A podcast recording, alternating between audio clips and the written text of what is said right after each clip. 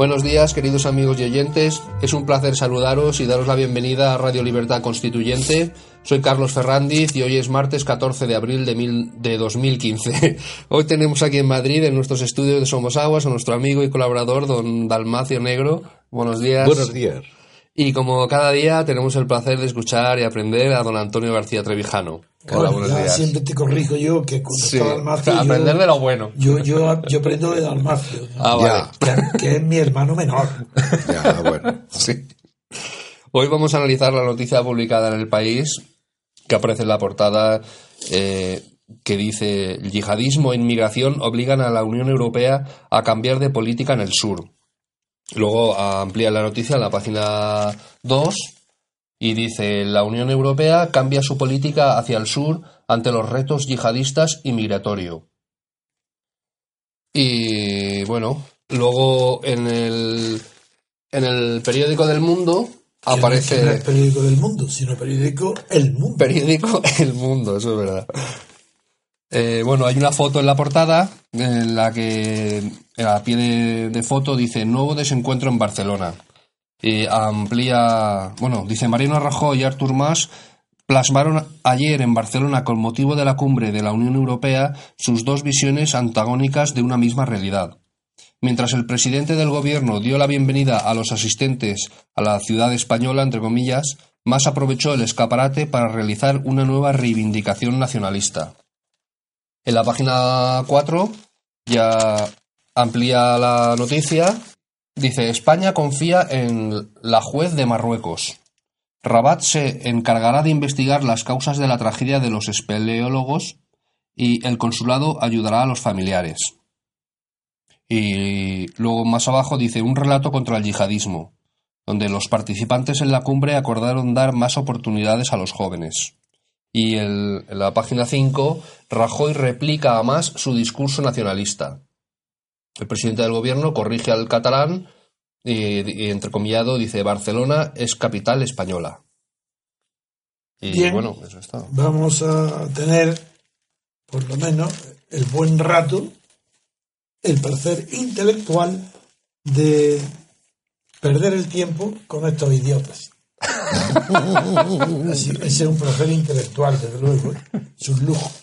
Eh, los idiotas me refiero a la cumbre que se ha celebrado en Barcelona, a la que han asistido nada menos que 28 representantes de la Unión Europea, entre ellos también, claro, como Rajoy y como y el organizador de esta maravilla intelectual de análisis político del mundo, especialmente del Mediterráneo, que hace el eh, brillantísimo orador y pensador eh, Margallo, de quien va a depender el nuevo orden mundial.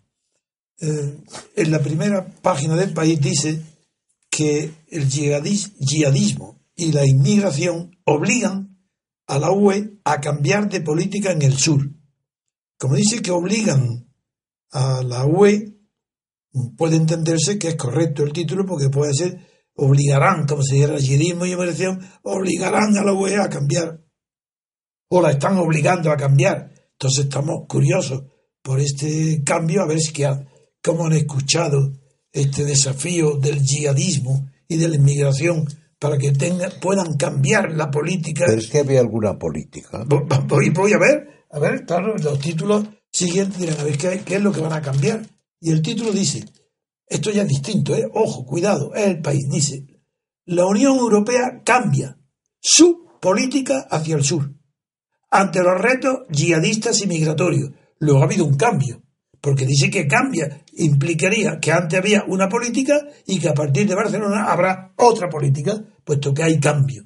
Bueno, pues como sigo desde hace tanto tiempo y supongo que también algo, aunque con menos pasión que yo, eh, Dalmacio, pues sabemos que política, bien, sí, la inmigración es eh, no hacer nada para impedir la, la avalancha de inmigrantes de África que vienen aquí a Europa, no solo a España, España un- como Italia, son países de entrada en Europa para gozar de los beneficios se van quedando sociales, pero claro, ¿a, a costa de qué? Pues que eh, en el último año han muerto en el Mediterráneo 3.000 ahogados de los inmigrantes que venían aquí a, a curarse o a enfermedad o trabajar en Europa o en España. Y Italia, la última noticia es que ha rescatado a 5.600 africanos en tres días de, de los que venían. Entonces vamos a ver qué es lo que han hecho. Porque son tres los temas que les proponían, aunque el periódico El País solamente habla de los retos yihadistas y migratorios, ¿qué retos son estos? El reto ha de ser algo voluntario. Y el yihadismo es, tal como se habla de él, es una guerra eh, armada, violenta, de asesinato y de atentado y de guerra militar sobre territorio fijo, pero eso no es un reto. Una guerra no, no es un reto. Y, eh, además de, Barcelona se querían examinar tres problemas. Uno es el yihadismo, que, es la violencia terrorista. Otro, el problema migratorio de los países, de los habitantes de África subsaharianos, generalmente que vienen a Europa en busca de trabajo y de atención sanitaria. Y, pero hay un tercero que no nombran en, los periódicos y, sin embargo, es de capital importancia, que es el problema energético, sobre todo para España, que se abastece del gas de Argelia y, naturalmente, la reunión en Barcelona era la UE con los principales eh, países ribereños del, al sur del Mediterráneo. Eh, y han existido ocho, más 28, pues eh, de representante europeo ha existido en Barcelona 36. Esta importantísima reunión numérica eh, destaca porque no ha habido nada, pero de verdad, ¿eh? ni una sola palabra que se refiera ni a definir cuál es la política actual, ni a proponer otro cambio político, pero en cambio ha sido el escaparate que necesitaba sobre todo García Margallo, aparte de Rajoy, para eh, Rajoy en periodo electoral eh, aprovechar el acontecimiento para decir que Barcelona es la capital española del Mediterráneo, siguiendo las palabras de Cervantes, que la consideraba la joya y la, más digna de, las capitales, no, la más digna, no, unas palabras elogiosas, mm. y a las que más ha permitido responder en plan nacionalista diciendo cosas tan absurdas y mentirosas, deformadoras de la historia, hasta de decir que, eh, que él es el, 129 continuador de la presidencia de la Generalitat y que, mm, repitiendo mal entendido una frase de Churchill, dice Arturo Más, ha dicho que cuanto más se mira hacia atrás, más se ve hacia adelante. Y lo, cual, lo que es verdad, primero, no tiene originalidad ninguna Churchill, porque eso está en el pensamiento político de todas las revoluciones. No hay ninguna revolución que no pretenda eso. Mirar hacia atrás para dar un salto hacia adelante. Pero son tan pocos los que lo consiguen que prácticamente es un deseo, una, reflexión que suena muy bien, pero que es muy difícil de aplicar porque en las generaciones actuales carecen de una visión eh, retrospectiva de cuál era la situación de ellos en las generaciones anteriores y, y mucho menos carecen de una visión prospectiva eh, que miren hacia el futuro para adelantar los acontecimientos. Como todo eso es falso, eso es retórica, me voy a limitar a los hechos. Y los hechos en Barcelona es que este Arturo Más la ha utilizado para presumir de que la Generalitat tiene pues, varios siglos de existencia desde el siglo XIV data, dice más, la institución de la que soy presidente. Pues no es verdad. Allí no era la Generalitat, está confundido muchas cosas. Porque a principios del siglo XIV, y ahora le voy a dar la palabra enseguida sobre este tema a Dalmacio, que es mejor historiador que yo, eh, para, eh, bueno, mejor no, más competente. Mejor no, mejor soy yo. Mejor. Hombre, mejor, porque yo no soy competente, pero miro el futuro mejor que tú. Y tú solamente el pasado, como el historiador. Yo miro el futuro. Y por eso tengo que mirar hacia atrás para dar un salto hacia adelante. Pero en fin, te, respeto y va a, ver qué opinas de este siglo XIV, donde dice más que desde 1359 existe una generalidad y que confunde al parecer los catalanes con los almogárabes. A ver qué explicas tú de esto. De la Cuarta Cruzada y del Ducado de Atenas. Sí, bueno, es que los,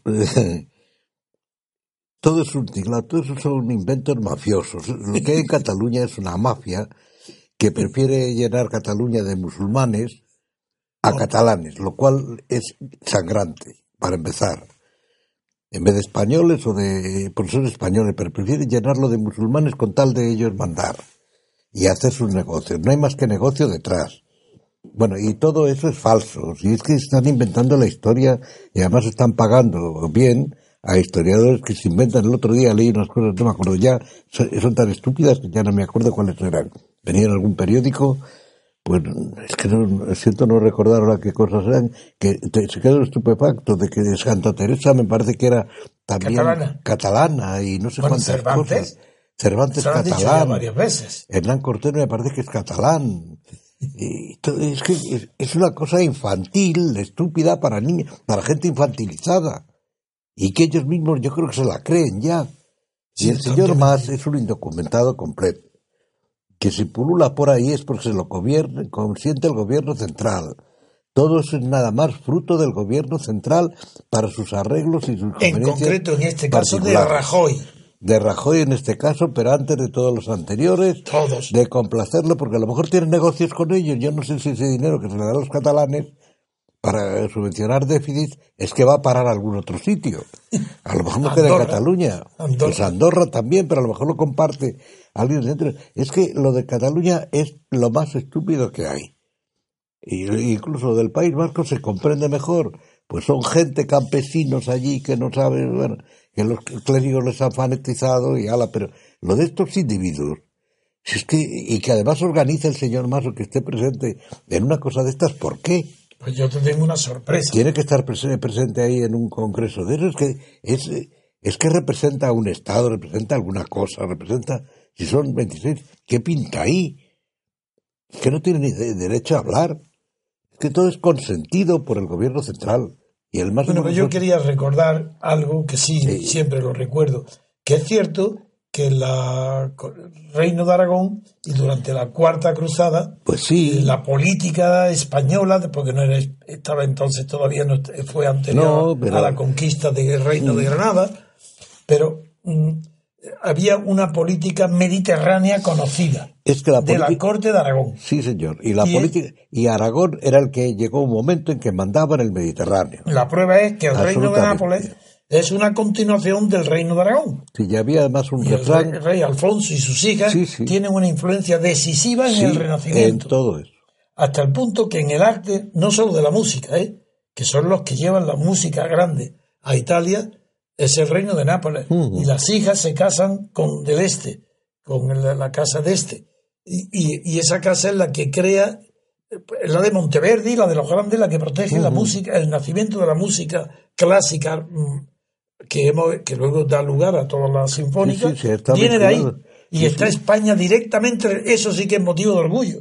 Pues de eso sí. nadie habla. Y que además los almogávares, que eran de Habla origen, tú de los almogárabes, que eran de origen catalán, de los No, no, Pirineos. aragonés. Bueno, el reino era Aragón, pero eran... pero parece- eran una milicia aragonesa. Sí, pero parece ser que eran más bien catalanes. ¿Sí? Sí, parece por lo que yo sé, por Bien, lo que he leído, yo no, no estoy muy al tanto, Sí. pero era más bien catalán, pero había de todo, porque además el prestigio lo tenían, es que eran combatientes tremendos, una y estos pues se apoderan incluso del de en Bizancio se sublevan por una cuestión de que no les pagan y hay una, en la cuarta cruzada y Y- hay una aventura importante. y ahí establecen pues una especie no de reino sino de ducado y que mandan Atenas. que mandan ellos el ducado de Atenas y que todavía el rey de España entre sus títulos le corresponde el ducado de Atenas Y no a la de Generalitat Atenas. de Barcelona. no a la Generalitat de Barcelona lo cual demuestra que, que pintaba la, la Generalitat era una circunscripción como podía ser el ayuntamiento de otro sitio Desde luego. que no era otra cosa, lo que pasa es que lo que se ha potenciado absurdamente. Y la han potenciado toda esta gente por buscar alguna cosa, igual que, que buscan antepasados. Es que, es toda una bazofia y que solo vale para niños. Es, que Pero podían estar presumiendo de su pasado, diciendo nosotros catalanes durante la cuarta cruzada y a través de los eh, Más, el señor. Más no hubiera sido jamás un almogávar, es un es imbécil un cobarde. No, ¿no? y que no tiene valor. Que... No tiene valor para eso, un almogávar sería discutible, pero era un tipo valiente y plantado. guerrero, Claro, como- dedicado a, la a guerrear. Y todos los catalanes normales, los del Brujo y todo eso, pero ¿qué, qué pinta este, este individuo ahí? Que es un enchufadete. Así es, Es otra es un funcionario. Es un funcionario pues eh, financiado y poten- potenciado por los señores Puchol para sus negocios o por quien sea. No lo sé, es que es que toda la política está en manos de gente de esta mediocre, pero más que mediocre. eh, yo no Pero, sé. pero ha servido. Bueno, la crítica de Rajoy es total. Pero es que Rajoy, ¿sabes lo que ha hecho? No. Allí en Barcelona, que ha presumido de ser él quien ha marcado el perfil político de esta reunión porque ha reivindicado la paternidad de la elección de Barcelona como sede de la cumbre. Ahora resulta que Ha pa- Rajoy. hombre, ha pagado los gastos, pues entonces todo el mundo dice que vio, ¿no? Y mira, a nadie le parece mal. En este tiempo que más bien hace fresco en toda Europa, pues venirse a, a Barcelona. entrecomillado, dice, ha dicho las siguientes palabras. El gobierno, Rajoy quiero hab- habla, el gobierno vuelve a situar a Barcelona, vuelve a situar a Barcelona en el epicentro de la política mediterránea. ¿Cómo es vuelve? ¿Cuándo es antes? Y los valencianos que, si Valencia es la región que más ha crecido y más crece, no sé en este momento exactamente de todo el Mediterráneo, e incluso eh, en comparación con las regiones italianas. Y en cambio Barcelona, eh, Cataluña está de capa caída. Digan lo que quieran. Se mantiene por inercia, pero económicamente no. Lo que pasa es que Cataluña, Barcelona es Barcelona, tiene una tradición, es que eso es indiscutible. Barcelona son grandes eh, ciudades europeas. Siempre lo ha sido, y no digamos del Mediterráneo. Bueno, visto el ridículo y la pretencioso de Rajoy y el consentimiento que Rajoy permite a las ínfulas de más, Claro, es que les dan, les- eh, con eso le están dando cancha, pero es que, ¿qué pinta ahí el señor más? Bueno, está muy bien, sí, es el presidente de pero que una- hubiera ido el la alcalde de Barcelona no comunidad. estaba. Bueno, no, que alcalde vaya allí, pero que no, pero que se calle o que diga unos saludos y eh, pues bienvenidos a, a la Generalitat. Yo creo que era el alcalde el más adecuado, pero Sí. bueno. Y, y que dé un saludo y a disposición de ustedes. Bueno, esas cosas que se hacen está muy bien, es de cortesía elemental, pero que dejen ahí intervenir al señor más y le- Pero yo lo lamento mucho porque tú después de, de que ya así tú crees que con eso ya estás tranquilo, de que has puesto a Rajoy en su sitio y te tengo una sorpresa. No, yo no estoy tranquilo. Me No, estoy- ya estás tranquilo porque has dicho este es un tontarrón. Ah, Y bueno, te tengo sí. una sorpresa. Que como yo sé lo que tú admiras a Margallo, escuche, verás las palabras que vienen ahora. Margallo. Pero es el tonto mayor del reino. Pero ¿cómo? Pero hombre, yo creí que lo admirabas mucho tú. Es el tonto mayor del reino. Eh, eh, eh, jerárquicamente, es verdad que ahora se han inventado los vicepresidentes y todo eso, pero el ministro de Asuntos Exteriores El segundo, claro. es el segundo de a bordo, Claro. después del presidente del gobierno. Y el señor, y aquí tenemos como representante de España con el señor Rajoy al tonto mayor del reino, que ha sucedido a otro que eh, por el estilo, pero el otro se, se ve que es tonto y no. Ya verás lo que ha dicho. Verás que agudo.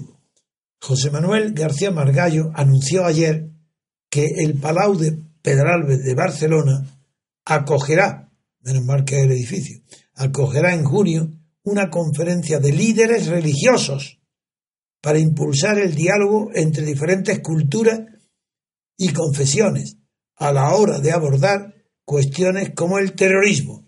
Es decir, en primer lugar, el terrorismo yihadista. Bien.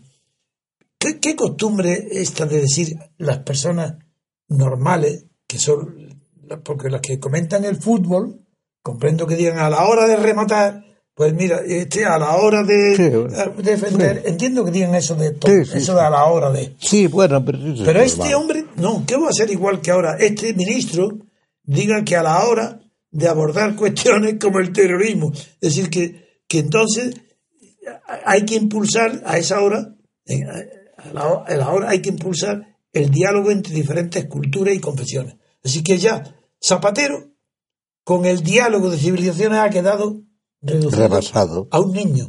Porque llega alguien y dice, pero hombre, ¿por qué dice de civilizaciones? Mucho más. Es de confesiones, de culturas, de, por supuesto, y confesiones. Pero todo esto es lo que hay que hacer. Hay que ser los líderes religiosos, hay que reunirlos. O sea, para- Margallo se ha convertido en teólogo. Sí, verás. para fomentar el intercambio cultural y religioso de las confesiones. Ha declarado Margallo que a dicha conferencia que él, nueva conferencia que él anuncia y convoca a él. En primer lugar, hay una cosa ahí, que eh, confesiones vale entre las distintas confesiones del Islam, dentro del Islam. Claro, está la o, o dentro del cristianismo, la confesión protestante, la confesión católica, la etcétera. Pero entre confesiones no es de lo que quiere decir ahí, querrá decir entre religiones. Exactamente, quiere decir entre mismo. religiones. Bien. Claro, no, de- no confesiones. pero ya verás, dice, a dicha conferencia nueva que anuncia Margallo acudirán, él lo sabe, ¿eh? que van a acudir, ya lo habrá hecho, tanteado, no lo sé. Sí, seguro, y paga el todo y ya está. representantes de la Alianza de Civilizaciones, Eso, la alianza civilizaria. ya dice, la Fundación Ana Lind, cuya labor es aproximar a los ciudadanos de ambas orillas del Mediterráneo, aproximarlos, que debe ser reduciendo el mar, el, el espacio que se aproximen. O sea, ¿Cómo aproximamos a Marruecos, Libia, Egipto, o promoviendo, a Italia, España? promoviendo encuentros en el mar. No, debe ser como el Mar Rojo, el paso de los sí, israelitas por el. Mar Rojo, aproximar un continente a otro. Sí, que vacían el agua ¿Cómo va a y- ser aproximar si son culturas y religiones distintas? ¿Qué significa apro- aproximar? Bueno, vamos a ver. Aproximarlo en, en el campo político, pero no en el religioso. ¿Pero quién es él para hablar- convocar esas tonterías? No, es, es un teólogo. eso sí, eso es verdad. Claro. Bueno, pues bien, pues el teólogo de, de García Margallo, con- cuya labor, dice, la, la labor de Ana Link, Fundación, es aproximar a los ciudadanos de ambas orillas del Pero ¿qué es. Analing? ¿Quién ha Yo inventado no sé, no sé lo que es. Si por eso yo esperaba que tú me lo dijeras. No, yo, Ana te- Link. yo no me digo esas tonterías no tiempo.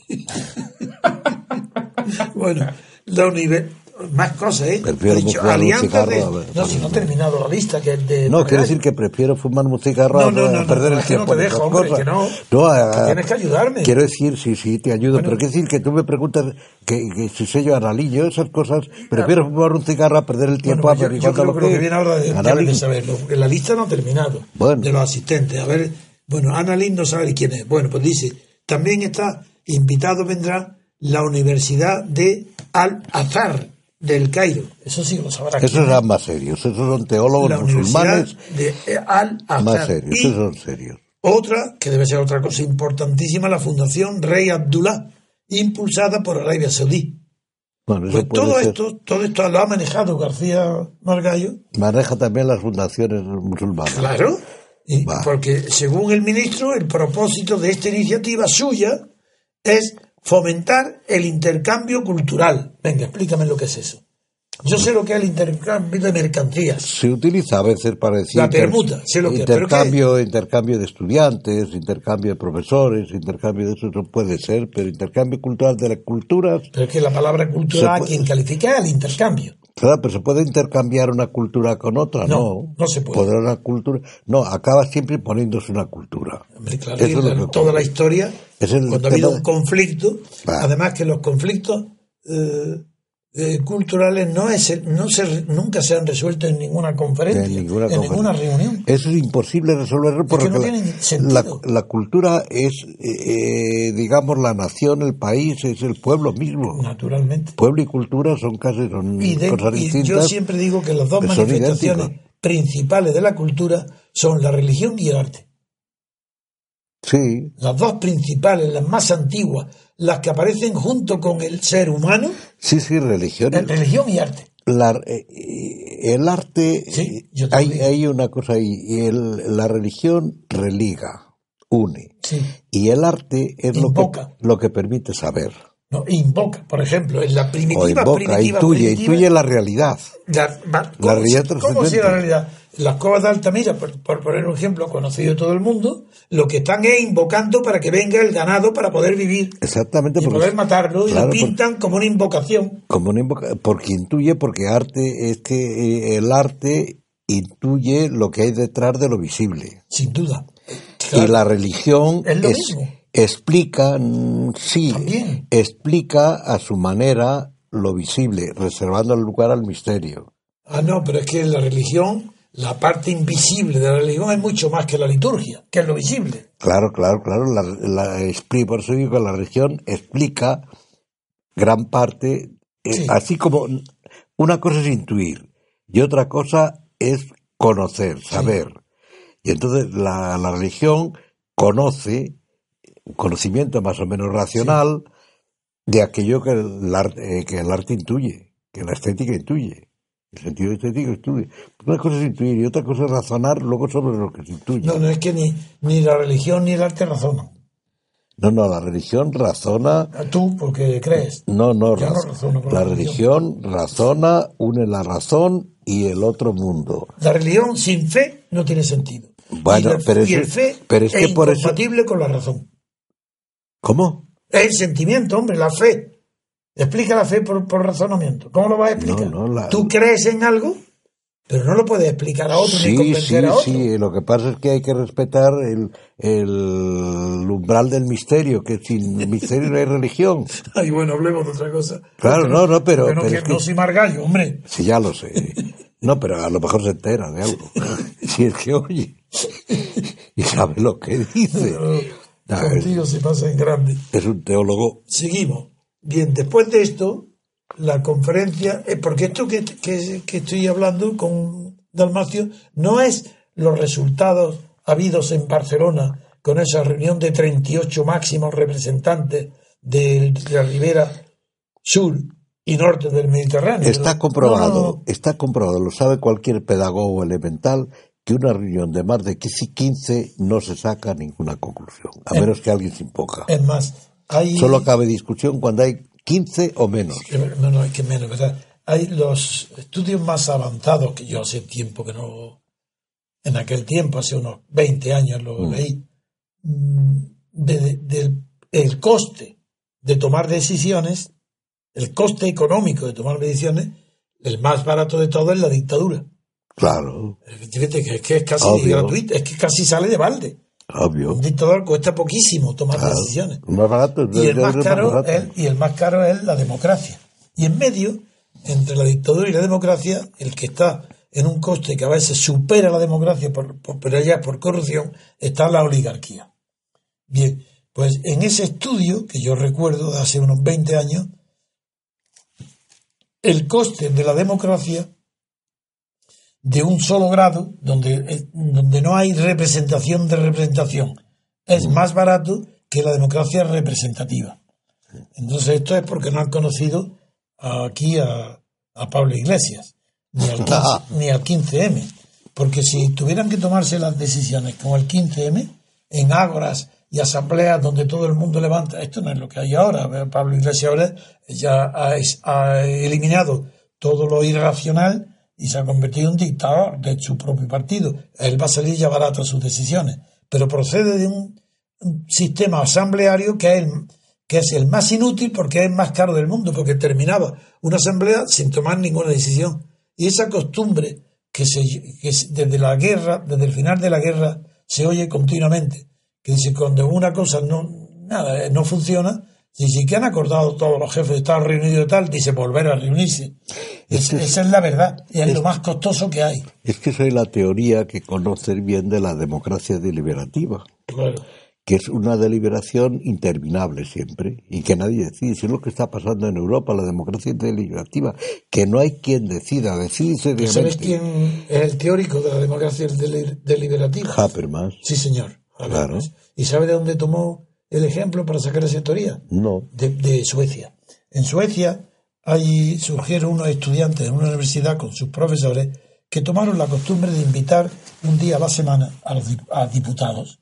Se reunían con ellos y, y convencieron a los diputados de que ellos le darían el material, el programa de las preocupaciones y los eh, diputados lo llevaban al Parlamento. Ese es el origen práctico Ya, y teórico. ya, ya. Pero olvidan Bueno, pero es un origen quizás razonable. Sí, sí, que, no, bueno, sí, pero es que olvidan que Sí. esa no es la democracia deliberativa, porque ahí la, deli- la deliberación no está en que el, el diputado o escuche a estudiantes, amas de casa o empresarios, eso no tiene nada que ver. La democracia deliberativa es la que define Rousseau con arreglo a la teoría de la voluntad general, que no es asimilable ni confundible con el voto, que es que lo importante de la democracia es la deliberación y no el voto.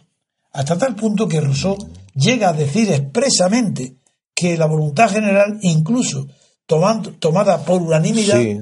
no expresa la voluntad general. Sí, sí. Eso llega a decir Rousseau porque define lo que es la democracia deliberativa.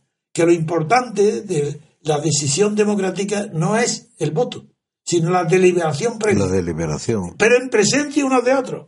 Con lo cual se viene abajo toda la teoría de- moderna de los defensores de Internet y de estos jóvenes que creen que se puede votar ya todo el mundo y, y a través de Internet. No, señor, porque el voto tiene que ser en presencia unos de otros. La pres- no hay la, una votación política no es la suma de votaciones individuales, sino la votación colectiva en presencia física de unos con otros.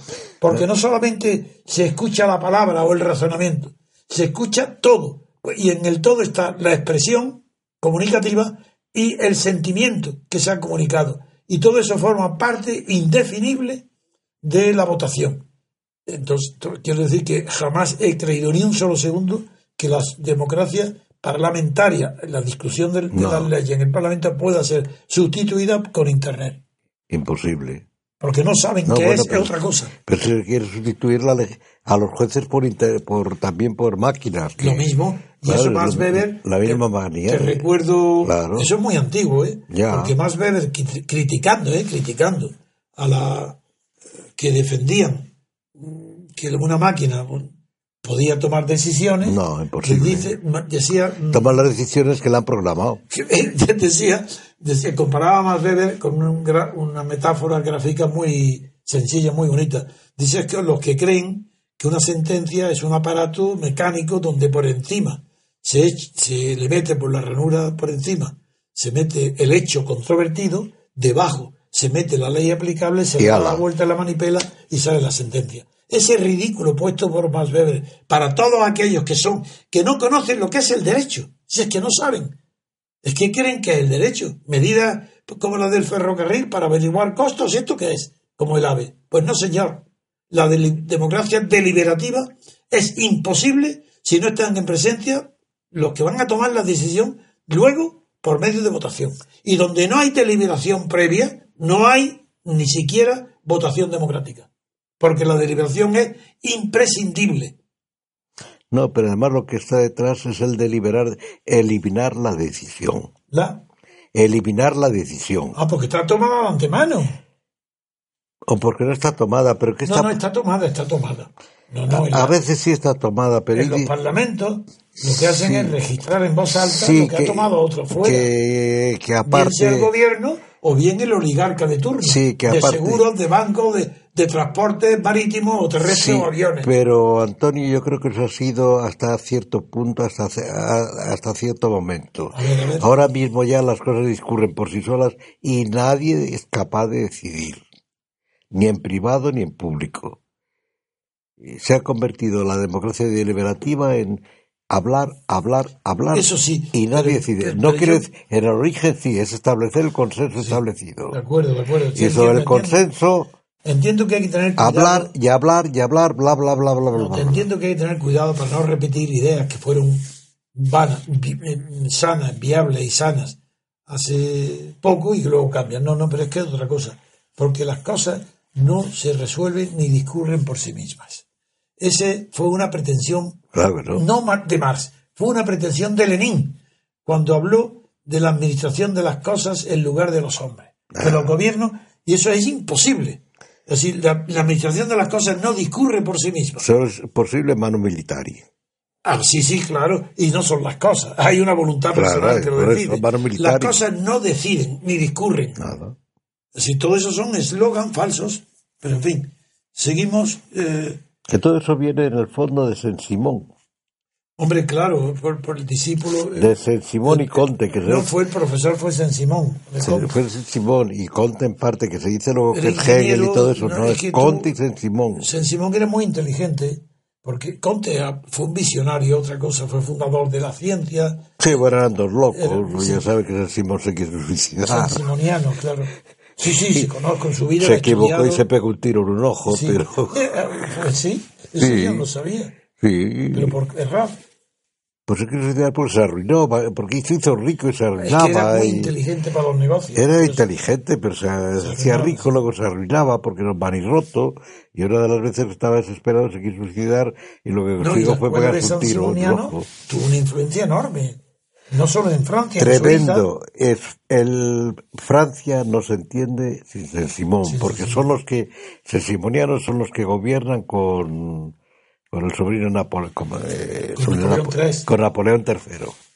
El, imperio que a veces llaman Sí, el segundo imperio. el, el segundo imperio, el de Eugenio de Mortijo. Son la, el, la banca, el Banco de Lyon, la Banque Lyonnais, la, la Galería Lafayette, Sí, así. entonces son simonianos de origen, todo.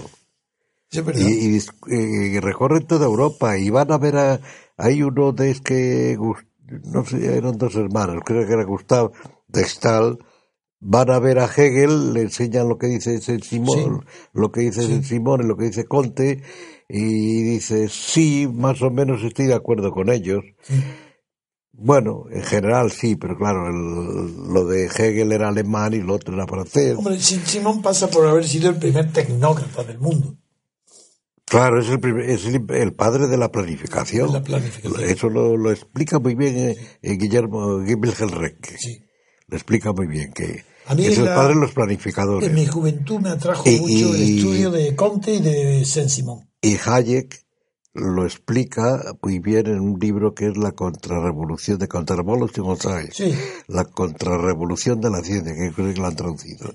Explica muy bien cómo es y la escuela politécnica, que es de donde salen todos. Esto está inventado es el simonismo. La escuela politécnica francesa, donde salen los, Allí los hay, genios y hay un discípulo muy brillante que es Víctor Considerán. Es el tercero. que es un ecléctico que trata Eso de es. combinar todo, filosofía, y- todo eso, la influencia que ha tenido esa escuela, Saint en Simón Francia y Suiza. y Conte, sí, pero en todo, fíjate que si es que la bandera del Brasil Ah, es, bueno. Sí. es, es de Conte, y en Hispanoamérica, en, en México, se copia las ideas positivistas. Sí. Eh, pero es que, y eso en Norteamérica también, y en Alemania también, y, y, y Stuart Mill escribe su lógica, ya es kantiana, y se la traduce en alemán y se convierte en manual de lógica durante mucho tiempo. Y, y es que la influencia de Conte y la religión de la humanidad, ¿qué es lo que hay hoy? Todo el festival humanitarista que hay hoy. La religión de la humanidad de Augusto Conte. Pero completamente demagógico y falso. Todo lo que quieras, pero es la religión de... Si yo no estoy, creo en eso.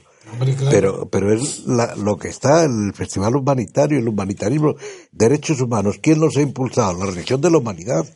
Los derechos humanos son los derechos del hombre que, bueno, eran disparatados, pero, Hombre, fue- pero bueno. Yo conozco el tema bien porque la revolución religiosa de, de los jacobinos, de Robespierre, con la- el cultivo a la diosa razón y el, y el deísmo, pues se adelantaba algo a, a esto, religión de la humanidad, que él la llamó así. claro, no, bueno, si es que, Es que se llamó es así. que él tampoco inventa las cosas de, De la nada, claro. Nadie inventa las cosas de la Tiene nada.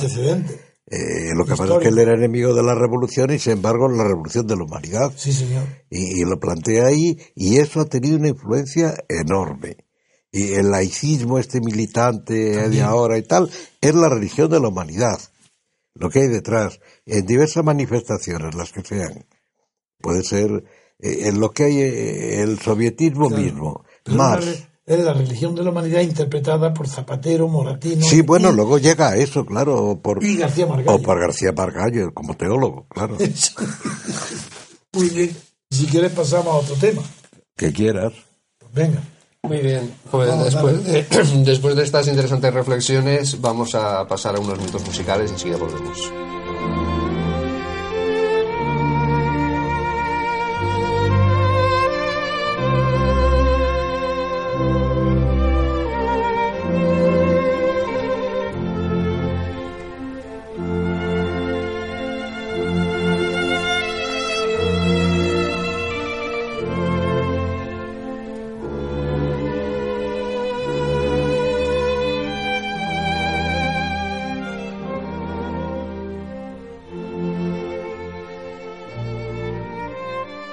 Bueno, ya estamos aquí otra vez. Eh, vamos a analizar en el, en el apartado internacional de- en el que publica El País una noticia eh, donde dice el pulso entre Arabia Saudí e Irán llega a la Meca. Teherán cancela los vuelos de fieles al santuario. Y destacamos un, un pie que pone disputa regional. El temor saudí, eh, donde Arabia Saudí y los países de mayoría suní de Oriente Próximo temen que Irán esté apoyando a los Houthi en Yemen para ampliar su influencia en la región. Riad lanzó una operación militar en marzo para frenar el avance de los rebeldes. Y la respuesta iraní, la respuesta iraní, Teherán defiende a los Houthi que pertenecen a una rama del Islam chií, pero niega que les proporcione ayuda. La semana pasada, con la excusa de combatir la piratería, Irán envió dos buques de guerra al Golfo de Yemen. Esta noticia, que parece pequeña con relación a los grandísimos conflictos internacionales, sin embargo es un germen de, enfrentamiento religioso que puede otra vez encender una hoguera en esa región ya de por sí eh, llena de material combustible. Pero la presencia, yo siempre quiero aprovechar la los días que viene Dalmacio, porque su conocimiento, su estudio permanente sobre el tema de las religiones, la influencia de la filosofía y la religión en la política, me hace muy fácil el diálogo con él. Yo casi siempre lo tomo a broma porque es tan divertido excitarlo que me encanta. No, no me citas, hombre. Exi- Hombre, excitarlo mentalmente, hombre, por Dios, se han mal pensado, hombre. Tampoco pensaba yo en eso. Ah, bueno, Eres tú.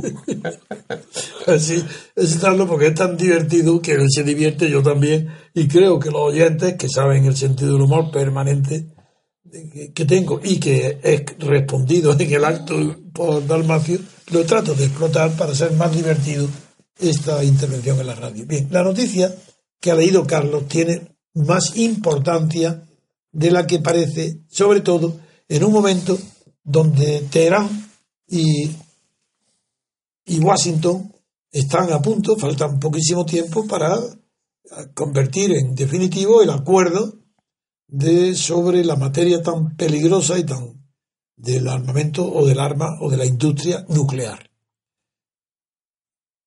Mm, La noticia es importante porque Irán, aunque eh, va, la, peregrinación de los iraníes a la Meca está viéndose dificultada por, por unos incidentes que solamente relatarlo demuestra qué- a qué punto de sensibilidad y de irritabilidad ha llegado la zona, las zonas afectadas por la división de la religión musulmana entre las principales ramas, la chií y y- la suní, que en este caso, que vamos a hablar ahora, es que Irán canceló ayer todos sus vuelos para peregrinos a la Meca con la única conexión directa, que era la única conexión directa que mantenía con Arabia Saudí, Irán.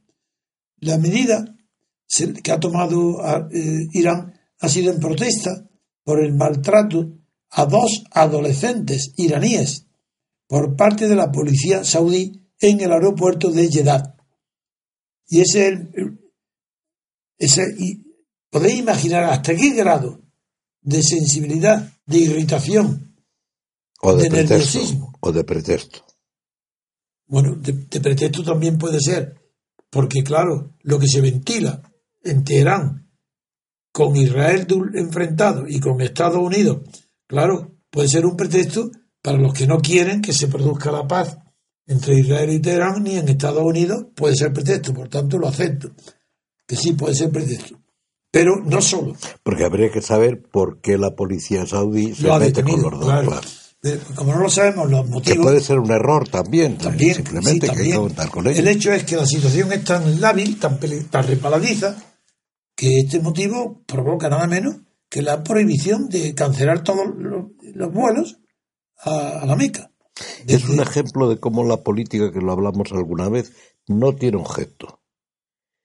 Ese, esa pareja que tal sirve para crear unas emociones que se convierten en políticas. Es que la política no es más que la lucha por el poder. Claro, no, tiene objeto ninguno, cosa. no tiene objeto ninguno. Ninguno, no, más que el poder. por eso no es ciencia, es un No, arte, pero no, es ciencia. Si descubres que es solamente. Hombre, si no, ahí está Maquiavelo. sí, pero, pero, pero es un saber, pero no es una ciencia. No puedes prever, no puedes, no puedes saber lo que va a ser político. Sí, se puede, se puede.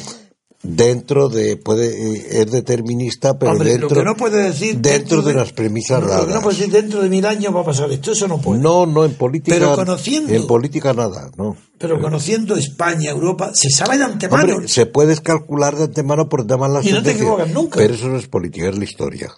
Bien, de acuerdo, aceptado, venga. ¿Ves cómo tengo yo que aprender de Dalmacio? Me calla y tengo que seguir. Ven. No, eh, Pero Dalmacio es que tiene tanta te gracia. trato como Marga trataría a Margallo. No me lo eches a mí, digo, tú lidia con él. Bueno, eh, continúo. Es que Riyadh, que sabéis que que es la capital de Arabia Saudita, ha concebido, con los nombres rimbombantes que daban los Estados Unidos a las guerras en África y contra USIN, a esto eh, Riyadh ha lanzado una operación que se que la llama tormenta decisiva. ¿Contra quién? Parecen portugueses. tormenta, ah, por la exageración, sí. Eh, tormenta decisiva contra los rebeldes Houthi de Yemen. Con, con lo cual, claro, lo que se está aumentando es la presión en la zona. ¿Y por qué hay en Yemen una situación tan caótica? Pues fíjate que el presidente de Yemeni, Adrabo Mansur Hadi, que fue el presidente yemení, en un artículo publicado en el New York Times, asómbrate que va a contradecir tu afirmación y me va a dar la, y me va a dar la razón a mí. Ya verás. Dicho, dice este, no, entrecomillado, no hay duda, en el New York Times, no hay duda de que el caos en Yemen es fruto del ansia de poder. Punto. ¿Qué te Sí. parece? Bueno, pues ya está, la política es ansia de poder. Es Sí, poder. sí, bueno, claro. Pues lo demás es mentira, todo lo demás Claro, no pero por eso cualquier pretexto puede convertirse en político. Continúa. Es fruto del ansia de poder de Irán y su ambición de controlar toda la región. Bueno, pues, pues verdad. ¿Quién está creando ahí el conflicto? ¿Arabia Saudita Sí. o Irán? Arabia, Arabia Saudí. ¿Y por qué? Por temor a, a Irán. Bueno, bueno, bueno. O porque interesa mantener un conflicto. Es que, bueno, eh, O porque, eh, porque interesa mantener el conflicto no, ahí. es que Adi, este que escribe en el New York Times, se ha refugiado en Arabia Saudí Claro, o en Norteamérica y escribe en el New York Times. Es- y ahora está, se refugia en Arabia Claro, Saudí. porque a lo mejor a Norteamérica le interesa mantener la tensión. Naturalmente, claro que sí. Y a lo mejor lo que hay detrás. Porque, claro, en los países de mayoría suní de Oriente Próximo, claro, es, es que están a favor de los Houthi. Incluso Turquía ha lanzado una advertencia a Irán referente a la protección y a la defensa de Turquía. Sí, porque detrás está Norteamérica que ya lo obligó a, a a proteger a los kurdos. Y Turquía ha llegado ahora, nada menos que a hablar del Houthi como un movimiento popular, cuando no es un movimiento popular, es un Nah. movimiento religioso Es un movimiento minoritario. promovido. y está acusando Turquía a Arabia Saudí, a su gobierno, la están acusando de querer mantener Yemen como su patio trasero. Bueno, aunque los portavoces oficiales niegan que le estén dando ayuda a Yemen. El Irán envió el pasado miércoles a dos de sus buques de guerra al Golfo de Yemen con la excusa de combatir la piratería. Tú, lo que de las excusas que Sí, bueno, acabas tú de decir, no pues míralo. siempre, siempre hay que buscar un pretexto, es lo El que decía Federico el Grande. La, la piratería. Siempre tiene que haber un pretexto jurídico, eh, Sí. Pero ese mismo día, de los dos buques, Riyadh, es decir, Arabia Saudí, rechazó un vuelo de peregrinos iraníes. Así que no es que ha suspendido Irán, es que, es que le ha prohibido a Arabia Saudí la entrada. Ya, ya. En, en realidad, si los rebeldes Houthi, que hay dos ramas allí, que es la Zaidi, que es una rama del Islam chií, eso, aunque es verdad que lleva tanto tiempo, que eso automáticamente no quiere decir que sean eh, peones de Teherán o instrumentos de Teherán, porque lleva mucho tiempo ahí. Eso no es la, no es la crisis de Teherán ni de, de la es- energía nuclear la que ha ocasionado las minor- el, el- el choque de estas minorías UTI Y además es con una, el Yemen. y además que si es una herejía, por decirlo así, que por lo que da a entender, yo no lo sé, si esa rama chi que hay allí es una rama, o sea que es una herejía del chiismo, Sí, porque eh, eso va contra el chiismo Sí, eh, ortodoxo. Sí. Entonces, ¿por qué? lo protege Teherán. No lo entiendo. Sí. Vamos, Bueno, eh, tiene que pero haber es que motivos. Teherán pero- lo niega. Es que lo niega. Bueno, que- pues tiene que haber motivos, pero yo no lo entiendo porque lógicamente, hombre, sí es posible que un gobierno católico en este momento, cuando están matando cristianos en Oriente Medio, pues lo proteja o al revés. Pero si no es el caso, pues son a fin de cuentas chiitas. En, en este artículo. Pero es que me parece Sí, eso Te raro. voy a decir lo que dice el New York Times, muy aproximadamente, porque tampoco está entrecomillado la frase, pero lo que dice respecto a esta inquietud que tú reflejas, dice que los UTI son desde hace mucho tiempo, mucho antes de la crisis de Irán, un actor político en Yemen. Y tras una década de enfrentamiento con el gobierno central de Yemen, sus apoyos provienen sobre todo desde el interior del país, no de Teherán, Ya. en especial del expresidente Ali Abdallah Saleh, que es muy conocido este, me acuerdo de él, que nunca aceptó su retirada del poder bajo la presión internacional en el año 2012. Continúa el periódico diciendo que Irán ha hecho muy poco en Yemen. Claro, esto es una defensa de Irán, ¿eh? pero es natural que lo esté haciendo eh, un periódico para favorecer los esfuerzos de Obama. Entonces dice, Irán ha hecho muy poco en Yemen. Ha habido acusaciones durante años, pero no pruebas públicas. Tal vez las tengan los servicios secretos y eso respalde lo que dijo el secretario de Estado norteamericano, este John Kerry. Pero, pero es po- imposible comentar sobre ello porque no hay documentos ni pruebas. Dice que son nada, una sugerencia, ni rumores siquiera. Es muy raro. Y esta parece. opinión la ha expresado el antiguo embajador británico en Teherán. Así que Inglaterra vuelve a tener una visión mejor que la de la mayoría de la... porque tiene una tradición grande Hombre, pero siempre se haber estado allí. y Los tiene- norteamericanos no tienen categorías políticas. Claro, ahí está. Por Y aquí, es el por, eso, desastre. por eso te destaco la opinión del que fue embajador británico. Claro. Ah. El primer, el primer disparate es verdad que hace ya años, y ahora la situación puede ser distinta. Este Fue derrocar a, a Saddam Hussein. Eso fue un disparate. Y lo que dice este embajador es que la influencia de Irán en Yemen es un asunto reciente y no especialmente amplio, la influencia. Y eh, Arabia Saudí ha exagerado el papel de Irán en lo que es sobre todo un conflicto local yemení. Y al hacerlo está creando una nueva y peligrosa dinámica. Es- Esta es la opinión de, inglés, de este antiguo espe- especialista.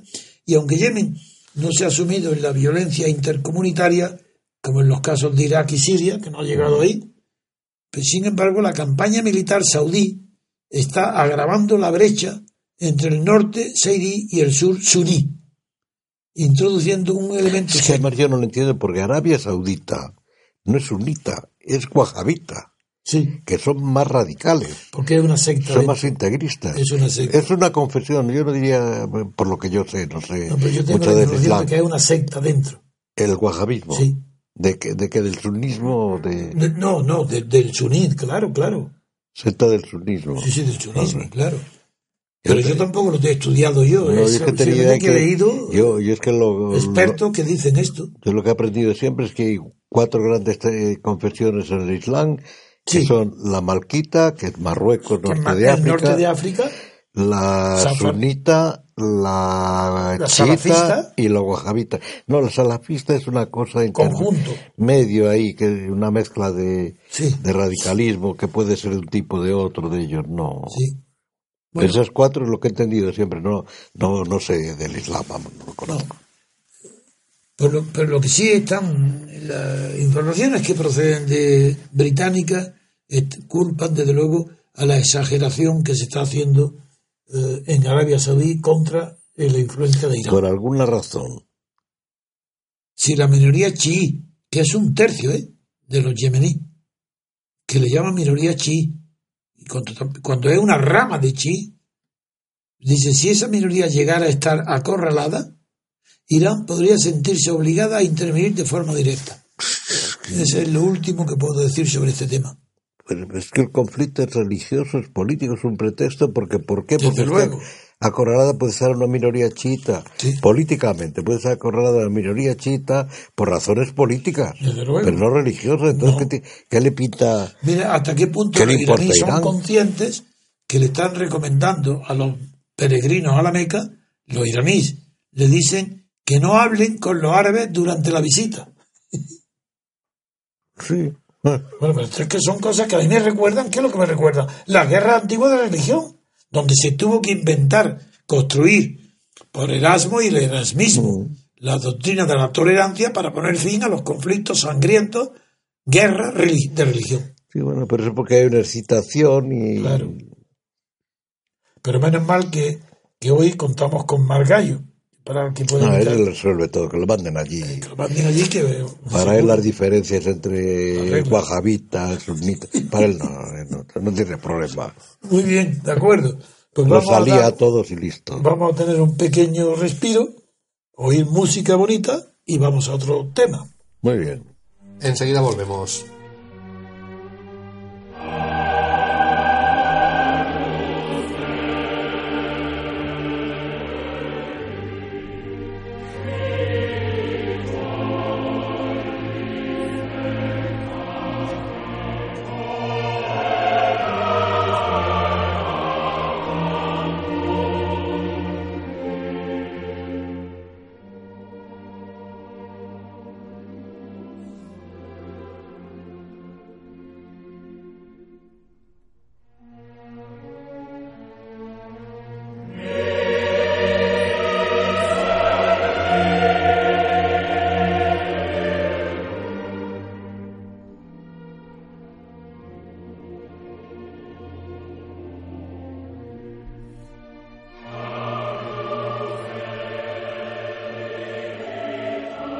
Estamos de nuevo, queridos oyentes, y vamos a comentar unas noticias que aparecen en el país, donde dice el PSOE rehúsa debatir sobre su líder electoral hasta después del 24M. Susana Díaz no, Díaz no sigue la indicación de Felipe González de respaldar a Sánchez. Luego más abajo aparece una noticia que dice el PSC no apoyará a Chacón si concurre a las primarias. Y en la página de al lado, los socialistas quieren eliminar religión de las aulas y recuperar ciudadanía. El partido incluye en su programa ayudas escolares a los desahuciados. Y luego una editorial en el mundo donde dice el socialismo del siglo XXI no es más que una coartada para el robo. Bueno, Ahí está. Dalmacio, como ese título es tan grande porque es editorial y no dice a qué se refiere, pues es fantástico el título porque eso es el socialismo del siglo XXI no es más que una coartada para el robo en el mundo entero. Y el del En siglo cambio XX, lo leo, sí, ya hablaremos del siglo XX, lo leo y se refiere a Venezuela, pero está mejor que no diga a quién se refiere, porque es verdad que el, el socialismo del XXI es una coartada para el robo. Y ahora hablemos del siglo XX. es otra ¿Qué coartada para el robo. Pero si es que, que están robando a mansalva los socialistas. El socialismo, todo régimen es oligárquico. Sea socialista o no sea Desde luego. Eso es inevitable. Y entonces las oligarquías roban. Y está llegando al colmo ahora en que toda Europa es socialista. ¿Qué está pasando en España? En España yo no sé cómo la gente vota todavía. Porque Rajoy hace política socialdemócrata, hombre. por eso el No so- necesita el socialismo, ¿para qué? bueno, pero eh, Roba Rajoy, pero, ¿para es, qué? pero es que diciendo que el Estado se ha eh, convertido en un instrumento para robar los políticos. Claro. ¿Qué pasa con los impuestos? Es un en España ya mucha gente empieza a darse cuenta, pero no lo sabe y sigue votando. Es un robo descarado y todos los partidos No hay ninguno. Estos jovencitos, que lo que pasa es que tienen menos años, quieren mantener impuestos o incluso subirlos. Tanto podemos que es un robo descarado a la nación, al pueblo. El Sí. Estado hoy es un ladrón, lo que decía, eh, lo decía San Agustín, la frase aquella famosa, Sí. Estado sin justicia, mana latrocinia. Sí. Es lo que son hoy los estados. Y en toda la- Europa. ¿Recuerdas el maravilloso diálogo en San Agustín? El diálogo entre el emperador y el pirata. Sí. La maravilla de diálogo. Sí, Eso es fantástico cuando el pirata lo deja reducido al emperador a la nada. para nada. Le dice, somos igual, yo soy, yo soy el emperador del mar y tú eres el emperador de la tierra. Pero yo sigo la ley del mar y tú sigues la de la tierra con una diferencia, que yo asumo unos riesgos que tú no tienes. Eso es una maravilla. Se limita simplemente. Es la facilidad que da el Estado como instrumento, como aparato para robar, porque es un aparato que cualquier partido se lo encuentra ahí hecho y roba con él. Porque el Estado ha tenido su sentido como todo, pero es que eh, eh, es toda una crisis secular la que hay. Y Europa está en un periodo de crisis gravísima. Porque no tiene valores. Porque- no, tiene los valores del, No, no, del pero no. éxito Nada, inmediato, es que- nada, es que dinero, Ni fama, la, ni la Iglesia sale al frente de todo. dinero, sale contra fama, poder y cambio de mujeres. Pues algo así, sí. Eso es lo que hay Es nihilismo, es el triunfo del nihilismo. En el fondo lo que hay. Descansa todo en la nada, en el poder, claro, el dinero, el poder político, que tampoco quieren el poder, la mayor parte yo creo que ya no quieren el poder más que para hacerse ricos Nada más. y para disfrutarlo cuando el político auténtico todo lo quiere el poder Y se arruina su Para- fortuna personal para tener el poder político. porque, porque quiere hacer algo, bien o mal, eso es otra cuestión. Pero quiere hacer algo. Por el, por el común, por la quiere a lo mejor tener más poder, quiere tener lo que sea. Hay un- Pero esto yo creo que ya ni eso. Sí, hay un tema que yo creo que para ti es bastante atractivo de comentar y es la tercera noticia que ha leído Carlos. Los socialistas quieren eliminar religión de las aulas y recuperar ciudadanía. Lógico, El partido incluye en su programa ayudas escolares a los desahuciados. Bien. Pero yo lo que me llama la atención es que recuperar ciudadanía es, eh, durante Franco, la educación política va, pero esa era- era, era una asignatura que se tomaba a broma. Pero esto no, es que quieren ciudadanía sustituir la religión. ¿Qué significa esto? Pues que como la religión, la religión occidental, la, del- la, la europea, la que dio... cualquier religión. Hablo, yo voy a hablar del, cristian, del, del Cristianismo sobre todo, pero del cristianismo. Hablo, de- pero- hablo del cristianismo. Voy a sí. decir algo favorable al cristianismo. En contra de Giscard d'Estaing, que en el preámbulo que hizo al Tratado de, Mas- de Lisboa para la Comunidad Europea, suprimió la referencia a la a religión cristiana como uno de los antecedentes de la civilización europea y de la cultura europea, sobre todo de la cultura. Y este hombre, que era un hombre muy presumido, muy superficial, y muy, que se tomó fama porque le dijo de gol, uy, me. Mm. Sí, pero ahí eso fue todo su... Sí, mérito. sí, esto es un genio. Ahí, ahí fue su genio. Pues eh, en los valores que él, Giscard, es católico. Bueno, pues él, siendo católico, sin embargo, se convierte en abanderado de suprimir Católico la influencia singular. de la religión.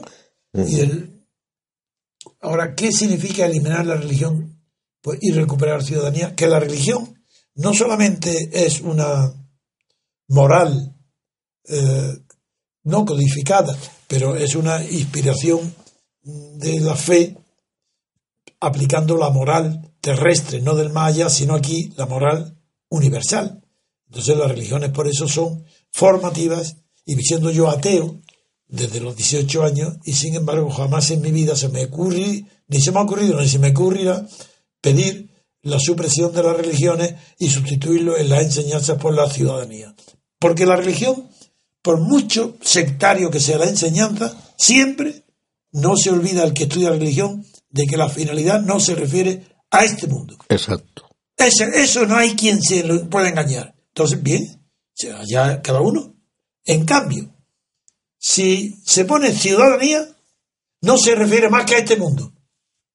Es decir, que lo que se consagra con eso es nada menos que el triunfo de los intereses materiales sobre los espirituales y el triunfo de la de- no de la materia, el triunfo del dinero, de la fama, de los poderes adquisitivos de los ricos, para que en la ciudadanía engañar a los alumnos haciéndoles creer que la ciudadanía es el bien común, que la ciudadanía es la educación de las reglas de urbanismo o de urbanidad, que es mentira.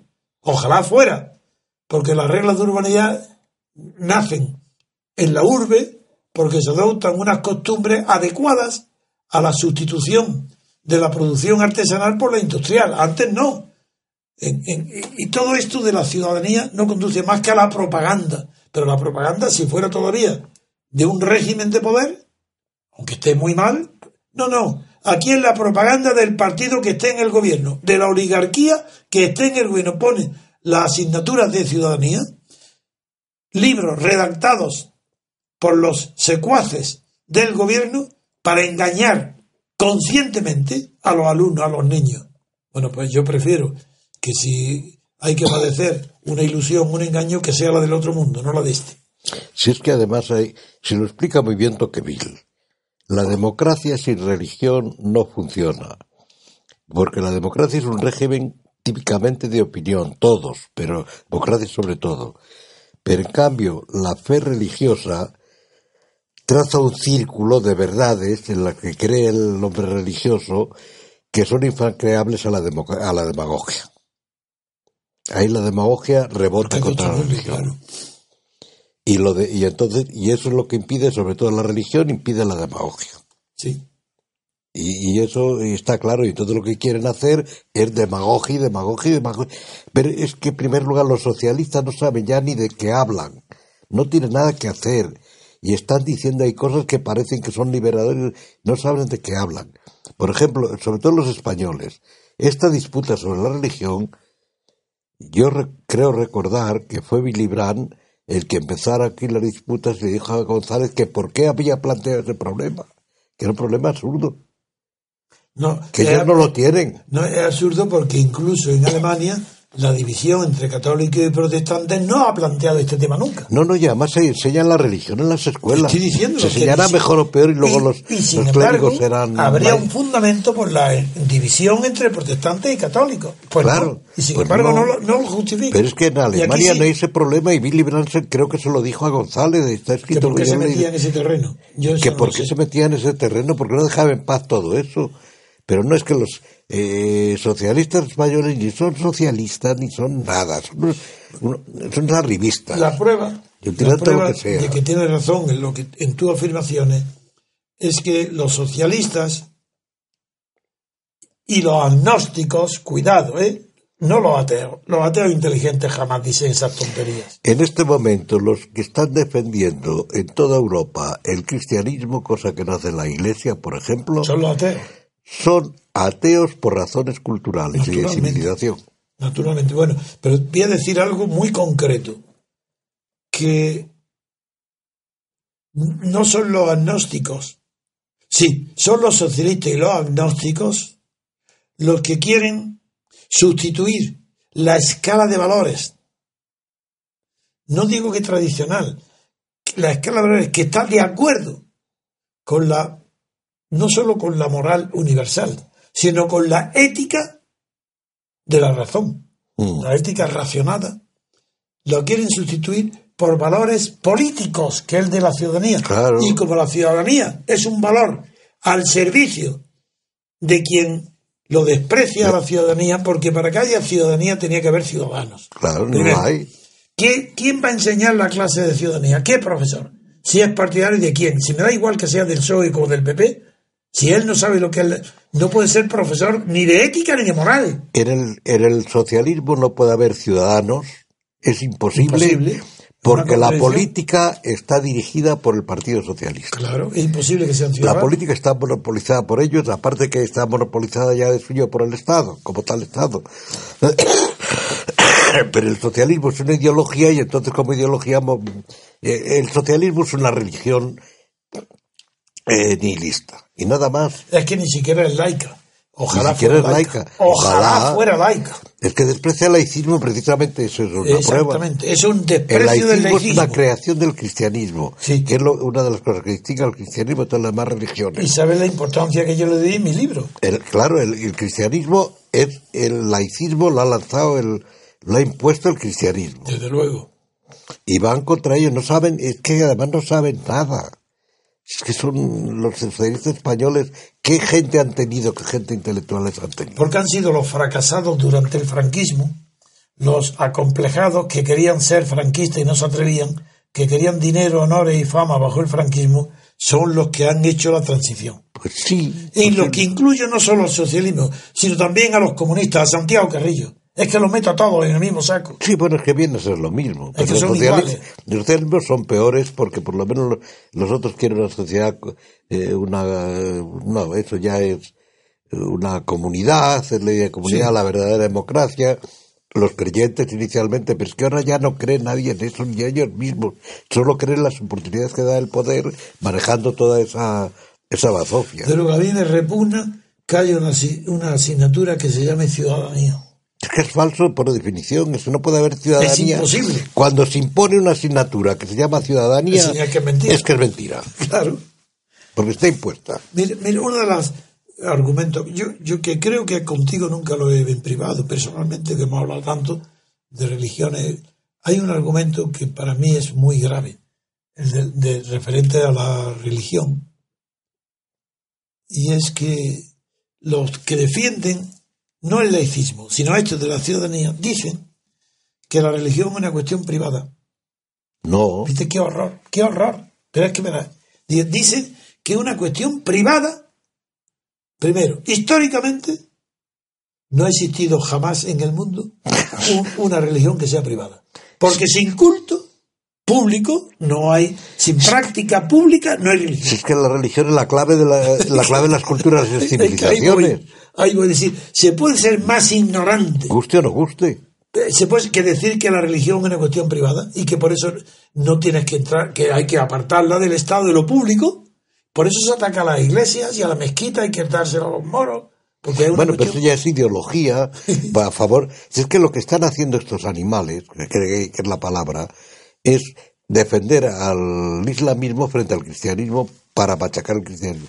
Eso tiene que haber unas raíces, hay unas raíces históricas Histórica. ahí que vienen de la Revolución Francesa, que es el odio a la civilización europea.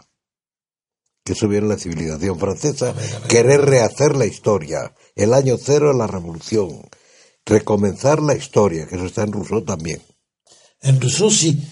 Y está en la Revolución Francesa, Yo no- en- sí, sí, 1792, que es cuando procl- querían proclamar el año cero, la Revolución, año cero, que es el tiempo, cambiarlo, iniciar un tiempo año nuevo. son la, dis- la discusión entre dos constituciones, la de Condorcet y la de Saint Sí, pero aparte de eso, en el año 1900, eh, se pensó en 1799, pero luego por razones trámites legales, No, fue el- sí. entonces se, eh, se salió la ley proclamando el año cero, eh, proclamando el No, año de la revolución, cambió, el, año- el hombre, origen, hombre, eh, claro. la nue- el nuevo tiempo que histórico el en tiempo de- 1792. Que le dio los meses por el tiempo de las frutos del tiempo de lluvioso. Claro, y lo sustituyeron ventoso, por las eh, por todas Y esas empezaba cosas. el año 1, el año 2, el año 3, ¿de acuerdo? Y todo eso iba contra el calendario gregoriano, que es más importante de lo que parece, Sí. porque era el calendario cristiano. Y se argumentaba también, luego con razones de tipo científico, en el momento no tenía mucho sentido, porque ahora sí se argumenta a veces que había que modificarlo, el calendario cristiano, por ejemplo, No, pero es que no podía ser universal, puesto que en el Ecuador no rige el mismo clima. No podía ser universal. claro, no, pero si es absurdo, pero si es que es uno de los absurdos, eh, va contra el cristianismo. Sí. Es sustituir Bueno, la trascendencia, el otro mundo, por la mera naturaleza. Sí. Una naturaleza inventada. Que es eh, sustituir la historia por la naturaleza. Y la nueva historia tiene que ser la historia natural, eh, más dirá la historia humana, eh, de las anteriores, pero es la historia del hombre natural de Rousseau. El hombre natural de Rousseau es bueno, etcétera, etcétera. sí. Y eso es lo que pretende la Revolución Francesa, es el mayor, el mayor efecto que ha producido la Revolución a Francesa. tu es eso. favor, tienes una amplísima discusión en la que participaron centenares y centenares de diputados, ¿eh? Durante la Claro. donde dijeron Les acoloraba eso. no, no, no, esto, no solo que, que dijeron que Montesquieu estaba anticuado y que lo moderno era Rousseau. Era Rousseau, claro. Por eso no hay separación de poderes desde la Revolución Claro, Francesa. y, y claro, sustituyeron y se inventaron el mito de la Constitución y todas esas cosas. Pero cuando fracasa la primera reforma, después de que el rey intenta huir, no, in- intentan sí, lo, con lo sorprende, Sí, sí, cuando hu- huye a Varennes, Mm. entonces a la vuelta es cuando se aprueba por primera vez todas las leyes de proyectos que el rey había puesto el veto.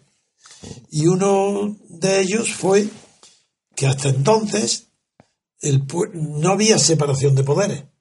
Entonces la traición a la revolución de los Robespierre y compañía, de la izquierda jacobina, determinó que el rey aprobara entonces lo que había, se terminaron deprisa y corriendo lo que faltaba para aprobar la constitución y se aprobó en el mes de septiembre, terminó aprobando que no había separación de poderes, porque si el rey nombraba el ejecutivo y los parlamentarios eran designados por el pueblo, había separación de poderes. Y por eso como estaba al principio, el artículo 16, párrafo noveno, dice de la revolución, de los derechos del ciudadano, dice, donde no hay separación de poderes, no hay constitución. La Constitución.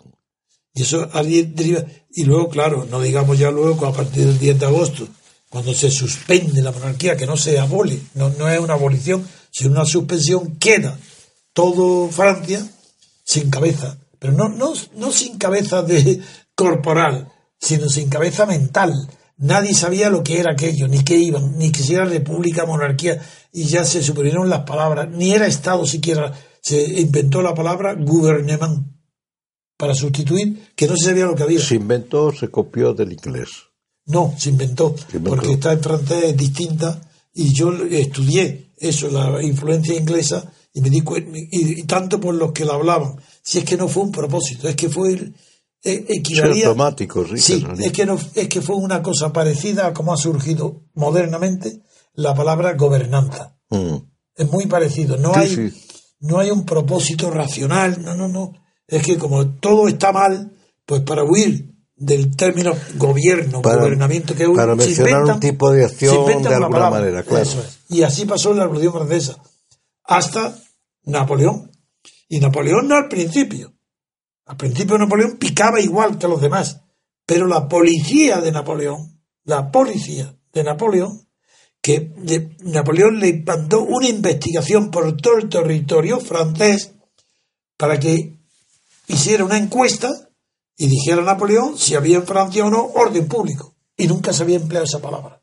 La policía le responde, si por orden público, Sire, no era Sire, no era ante el emperador, se entiende que no hay asaltos a las diligencias, que llegan a su tiempo, eh, que hay, no hay desórdenes callejeros, que no hay tiros ni muertos, pues hay orden público, pero no sabemos lo que eso significa. Así nace la palabra orden público. Porque lo que se entendía era hoy espíritu público, pero no orden público. Eso era nuevo y es interesantísimo, Dalmacio, las consecuencias que tiene en los ordenamientos jurídicos posteriores. Claro, yo entiendo porque tú lo dices y yo lo vi ahí. eh, tú dices que el orden público sustituye a la razón de Estado. Sí, señor. Claro, eso se entiende, pero yo no sabía ese origen. El origen ya que es más concreto, curioso, semántico, que es más interesante es todavía. mucho más. Y yo tengo todo, y lo he publicado en mi libro, claro que pasa que son, yo no puedo publicar en mi libro mil, dos mil, tres mil o cuatro mil páginas. Tengo que, es un resumen de la revolución. Que publicar notas. sí, me lo has dicho siempre. Pero bueno, el hecho es que es importante que estamos hablando de que la ciudadanía es una locura crear, porque ¿qué ciudadanía? Sería la ciudadanía del PSOE, la ciudadanía de Rajoy, pero sería la, ciudadanía de del tesorero que se ha llevado ciudadano- 40 millones a eh, Bárcenas, la ciudadanía de Cospedal, la ciudadanía de quién? Del PSOE, de quién? De Felipe González, la ciudadanía de Felipe En González. ese caso, el citoyen era el politer griego de las polis griegas, que lo inventa eh, Rousseau. Claro. El citoyen que lo toma, lo toma de las polis griegas y de que de las ciudades esas pequeñas, como hay esta ciudad que es la que el- para él era ideal, En, en la Eh, media. Eh, no, no, no, no. eh, Ginebra. que está al lado de, cerca de Suiza, hombre, que yo Ah. he pasado por allí un montón de veces. Eh, A donde él se retiró. Que vivió allí, que le Vivió. gustaba Se mucho. llama- En los Alpes eh, Sí, sí, sí. franceses. eh, eh, Chambray, ¿no? Es- con- no, no, es parecido, pero no lo es. Bueno, que, se, que donde todo el mundo iba a, vi- a visitarlo. que Sí, sí, sí, sí, sí, sí, sí. En una ciudad donde estaba allí, creía su vida campesina y que nos mezclaba el fue- ¿Y por qué campesinado. te has y- acordado de la ciudad? y la ciudad, No, claro, no, y todo eso. ¿Pero por qué te has acordado de ella? ¿Para qué? Porque es el polité, el ciudad citoyen, es la mezcla del Rousseau, del polités griego y del, de los escritos griegos y del ciudadano de allí, del, del que vive en esa ciudad, que no me acuerdo cómo se llama, hombre. Que además que... ¿Chambré? ¿Que él estaba retirado? Chambré. No, espérate, es otra. Bueno, lo puede Que hay que pasar, mientras- hay que pasar la autorruta, el de para Alemania.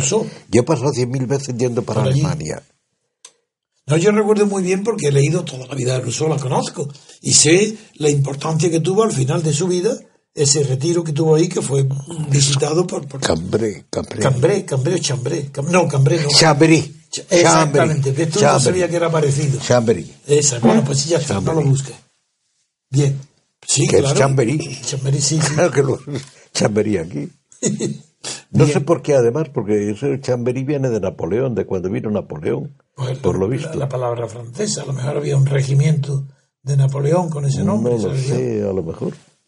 En fin, eh, estamos ahora hablando de la diferencia tan enorme que hay entre la religión y la ciudadanía.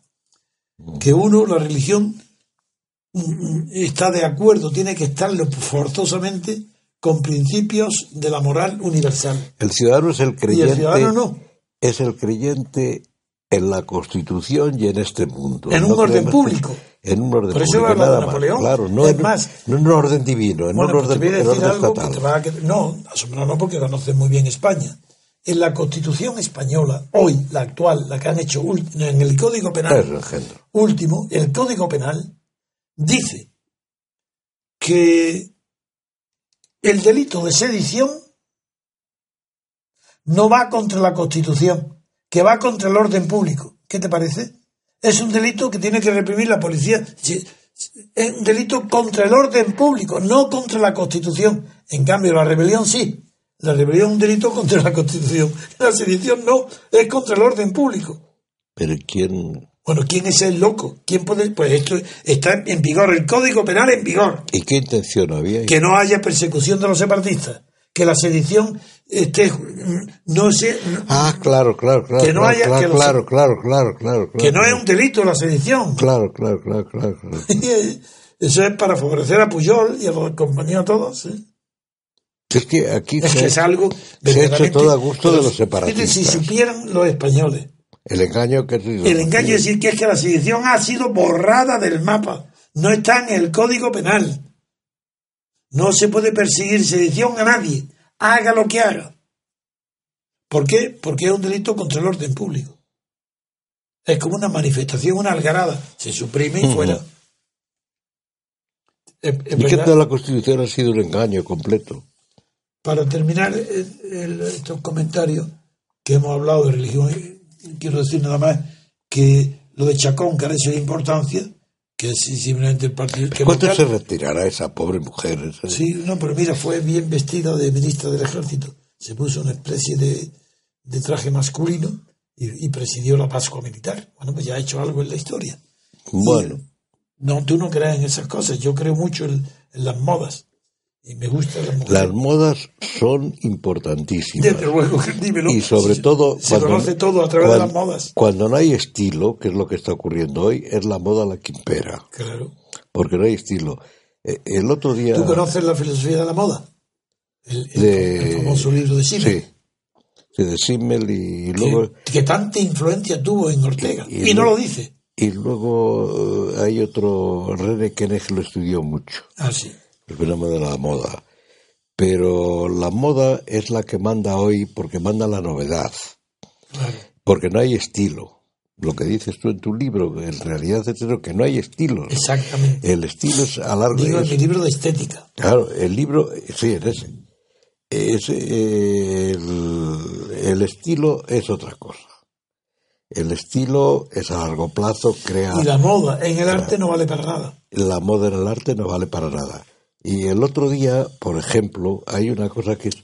me- Una chiquita que conozco de pequeña, de pequeñita, amiga de mis hijas y todo eso, me contaba que se quedó muy sorprendida el otro día porque se reunió, dice de esas cosas que lo sabes pero no, no te das cuenta. Sí. Y nos reunimos seis amigas. Resulta que de las seis soy la única que está casada, Uh, que queda casada, a que queda. que queda casada. Las otras se han divorciado Separado. todas. Y luego, pues, y hablando, digo, pero ¿y sabes por qué? dice, sí, cuando lo pienso, pues claro, me quedó, que me quedé pensando. Soy la única que queda de esas cosas que, claro, lo sabe, que por la letra... Ya tendría complejo de culpabilidad. No, pero no. que no se ha separado Quiero decir que ya lo primero que le sorprendió es que no se había dado cuenta hasta que estuvieron las seis juntas y empezaron a hablar, cosa que es muy frecuente, que no te das cuenta a lo mejor hasta. Y entonces, ¿por qué? Pues fulanita, pues parece ser por una bobada en la moda. Y llegamos a la conclusión de que es una moda en gran parte, y decía, es que es la moda de, Separarse. de separarse. Eso Porque trajeron- nadie, porque motivos graves, No, porque eso lo trajo fulanita. el socialismo. Felipe González. Bueno, en separaron- general, porque también es No, pero es que norteamericano y todo todos, los que triunfaban en política dejaban a su Sí, mujer. bueno, aquí lo introdujeron ellos, pero con consentimiento de la Iglesia, desde luego, y, y hasta apoyo. Pero lo que ella quería decir es eso que, eh, porque además repasaba y sabía más o menos, porque sabía, dice, pero si es que yo, por lo que dicen que se han separado ellos, pues, si yo he tenido peleas de ese tipo con mi marido cien mil veces, y con el otro de marido, ¿sabes? que no se ha peleado, y no nos hemos separado, pero en cambio ellos se han separado. Y es una moda. Bien, entonces, después, pasado el tema de la moda, La moda Chacón, puede ser destructiva, es una cosa, bueno, que no está mal, pero la moda destruye el estilo cuando impera absolutamente. Si basta ver cómo organizan aquí el régimen o el sistema, o como se llama, que no es un régimen, se cuida mucho de los desfiles de moda y lo protegen y todo eso. Es la moda. Pues la moda, antes, ahora ya diciendo es tan universal todo, por el mundo se ha convertido con la televisión tan pequeño, que antes las modas las imponían los vencedores, Claro. eh, que empezaban en el ejército, que se- los derrotados copiaban el uniforme de los Pero, vencedores. claro, lógico. Y, y eso ahora, pues bueno, ha quedado los vencedores. Sí, pues la minifalda no, no han sido las vencedoras las que la han impuesto. Eso ha sido también otra cosa. Los, eh, las grandes empresas Eso, multinacionales. eso va, sí, pero eso va con la, eso va diseñado. con la rebaja de Richard de Stein, que yo creo que es una cosa que ha hecho más daño a Europa, la rebaja a los 18 años. A los 18 años suele ser cuando los chicos necesitan más. Y eh, los Ah, romanos creí eran muy hablaba de la sabios. rebaja de la tela para que para que sea más barato los No, quiere decir- cuanto más corta la Bueno, falda pero, más barata. pero aparte de eso, una cosa va con la otra. la autoriza- una cosa autoriza a la otra. No es ajeno a esto, porque además debe ser casi de los mismos años. Es la, y además detrás de eso está lo de la juventud, Sí. el mito de la juventud. Eso sí. Que tiene que ver con, con el año cero de la Revolución Francesa, Sí, comenzar sí, la historia, todo eso. El hombre nuevo, la Claro, el hombre nueva. nuevo, todo eso, el mito de la juventud, y entonces la falda corta, pues es el- si eso lo pusieron de moda además comunistas y fascistas, el, el remangueo y Ah, la- eh, bueno, pero aquello por lo menos tenía una cosa viril y demás, pero luego eso ha degenerado en todo esto. No, también la, la moda ahora ni es viril ni es femenina. No, Ya nada. Es andrógina. Es andrógina, claro. La moda. Claro, la moda, o sea que ya no es nada, es, es nada. Es el nihilismo. Como todo. Como es el nihilismo. Si yo que creo, cada vez creo más que Nietzsche acertó plenamente al pronosticar el nihilismo. Y lo que hay en estudiante es el nihilismo. Fíjate El que, qué nihilismo que hay quien espera que la solución venga de la señora, eh, ¿cómo es? Hombre, la, eh, esta norteamericana, esta bruja, Ah, que se presenta Pues menudo presidenta. problemas tiene ahora, verás tú. Más le, van a, radi- le van a sacar todo lo que Yo que tuvo, sí. los líos que tuvo como ministra de Asuntos Exteriores. ¿eh? Pero si no es que se lo saquen, no, si es que es una mujer impresentable, bueno, pero hay mucha gente que está partida por ahí, es la nada, claro. Una mujer que no tuvo la dignidad de separarse de su marido Por por, la ejemplo. becaria. Por ejemplo, Mónica Levinsky. o, o por, o por quejarse o por Nada, por el poder, por estar al lado No, del porque puede ser una mujer resignada y decir, bueno, pues le perdono y tal, eso, ido.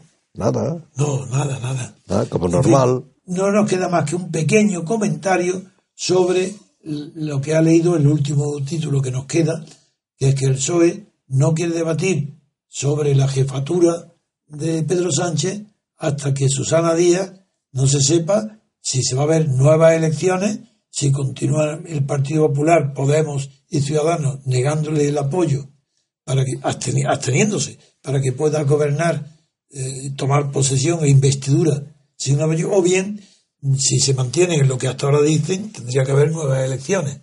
Yo sé que vosotros estáis, Carlos y tú, pensáis que, que el, el PP se va a agarrar a ellos para entrar. Sí, por una razón, porque es el sistema lo que está en cuestión. Y ellos quieren defender el sistema a toda costa. Contra Podemos y contra... Bueno, si hay una colección entre ellos, el sistema mm, renqueante, pero se mantiene. En cambio, con los otros son incógnitas. Yo creo que el oportunismo de Podemos es inmenso. Ha declarado él expresamente que no tiene principio. Lo he dicho, yo no tengo principio. Eso lo tiene el tonto de Cayo Lara. Porque son marxistas de Marx, de, de Groucho Marx. Ah, Exactamente, exactamente, exactamente. Claro, que sí. Y, y además lo dicen realmente. De Groucho. No, de- Y además lo dicen expresamente. Claro. Porque ha dicho, encargan el programa económico por encargo. Ellos tenían uno y no les gusta, no importa, tenemos otro. Y lo han pedido que Los se lo marxistas hagan. de Groucho Marx. Claro, de Grucho Marx. Claro. Bueno, por eso yo creo que el PSOE prefiere pactar con Podemos a pactar con el PP. No, no puede porque se lo come Podemos, a lo mejor no. Son inútiles. No, no, no.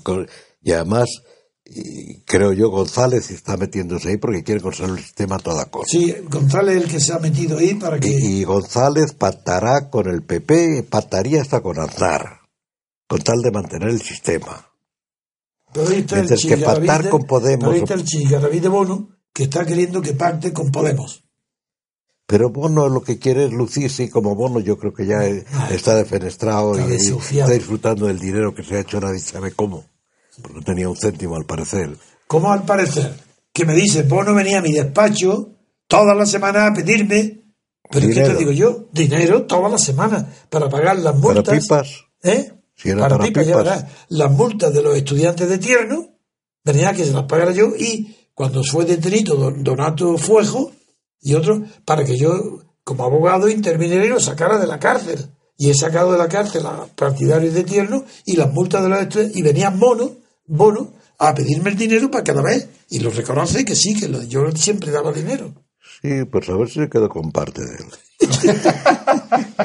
a lo mejor la fortuna. De a poco, lo de a mejor, poco. a lo mejor la fortuna de Bono la ha amasado conmigo. ha empezado contigo. Conmigo, claro, le Claro, porque luego dinero trae, el- trae el Trae dinero. dinero. Bueno, pues y a lo sí. mejor has sido tú el que ha Así lo fomentado. conocí Bono. yo a Bono. O sea, que eres un hacedor de bono, menudo. Sí. Joder. Oye, pues, no, un no momento. voy a eh. volver por aquí. Un momento que antes de Bono yo daba dinero a todos los grupos de ultraizquierda de la universidad. Bueno, sí, pero eso se A la puede. izquierda del Partido Comunista, a los maoístas, trotskistas, hochiministas. Eso es que no les preguntaba, que, y era para que compraran máquinas de, para hacer fotocopiadoras, para su propaganda. Más de uno habrá tenido una buena cena ha costado. Hombre, seguro, pero a mí que más me daba. Lo Bueno, que quería pero- es, hombre, tuvo una yo tuve una utilidad. Y es que cuando invité a Servan Schreiber a presentar en, eh, aquí, que me lo pidió a él, yo no, la iniciativa no fue mía, él me visitó, él, su secretario general, para que yo le invitara y presentara aquí el de Fille Américaine, el libro, y lo hice en el Hotel Princesa con un éxito enorme. Y le puse como condición que no fuera a la universidad. Pero antes me reuní con todos los que yo le daba dinero para fotocopiar, todos los grupos de izquierda, para decirle, he invitado a Servan Xavier, sé que vosotros vais a armarle el lío, yo hoy venís, eh, os invito a que vengáis al Hotel Princesa, donde da, que me- recibieron, unieron varias salas y se reunieron más de dos mil personas.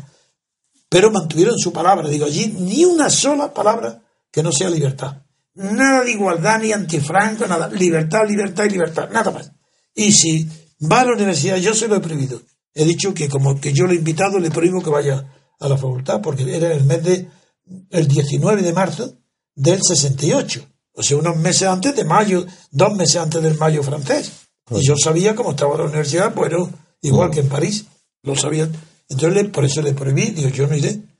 Pero unos profesores, colegas tuyos, emocionados cuando vieron el triunfo tan grande en el Hotel Princesa, gritando libertad, dos mil personas, en el año 60, mayo, del, mm, abril, marzo del 68, quisieron tener éxito ellos y llevarlo a la universidad. Y mm, como yo tenía, tenía que tener preparado una cena en mi casa, porque yo no quería ir con a sitios públicos, entonces era peligroso. Yo calculaba todos los peligros.